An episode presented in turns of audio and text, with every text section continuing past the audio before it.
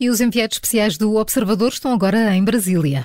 O João Porfírio junta-se agora a nós em direto. João, bom dia. Esta semana contavas que em São Paulo mal se sente a campanha eleitoral. Eh, em Brasília também é assim? Muito bom dia, as duas. Olá. É, é um gosto voltarmos a falar eh, de manhã. É. Com a diferença horária, não é? Estás, eh, que horas são em Brasília, João? São quatro da manhã.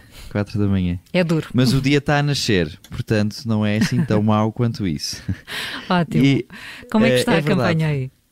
Sim, em São Paulo uh, mal se via qualquer tipo de, de manifestação de, de, apoio a um candidato ou a outro. Aqui em Brasília é exatamente o oposto. Talvez por estarmos na capital do país, uma capital que tem cerca de 50 anos, foi construída completamente de raiz, uh, e aqui parece que as coisas se vivem um pouco mais intensamente. É, de facto, existe uma grande diferença entre São Paulo e Brasília, talvez por ser a capital, e junto ao Palácio do Planalto, portanto, o local onde o Presidente da República uh, do Brasil trabalha.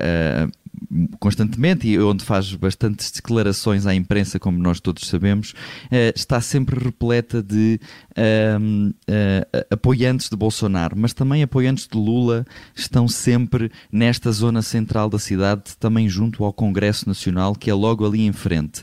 E de realçar também que nestes dois locais, que são os locais mais importantes da, da capital brasileira, e também o Tribunal Superior Eleitoral, que também é logo no outro, no outro lado da estrada, que é um edifício uh, bastante importante também para estas eleições, estão completamente vedados com várias uh, quantidades de grades a proteger estes edifícios. Uh, este, este, este importante promenor foi-nos dado uh, pela pessoa com quem nós andamos diariamente e que nos disse que nunca tinha visto estes edifícios tão bem protegidos. Neste, junto a estes edifícios estão também vários elementos do Exército e da Polícia Militar e, portanto, já provavelmente a prever um, um, eventual escalar de violência no domingo.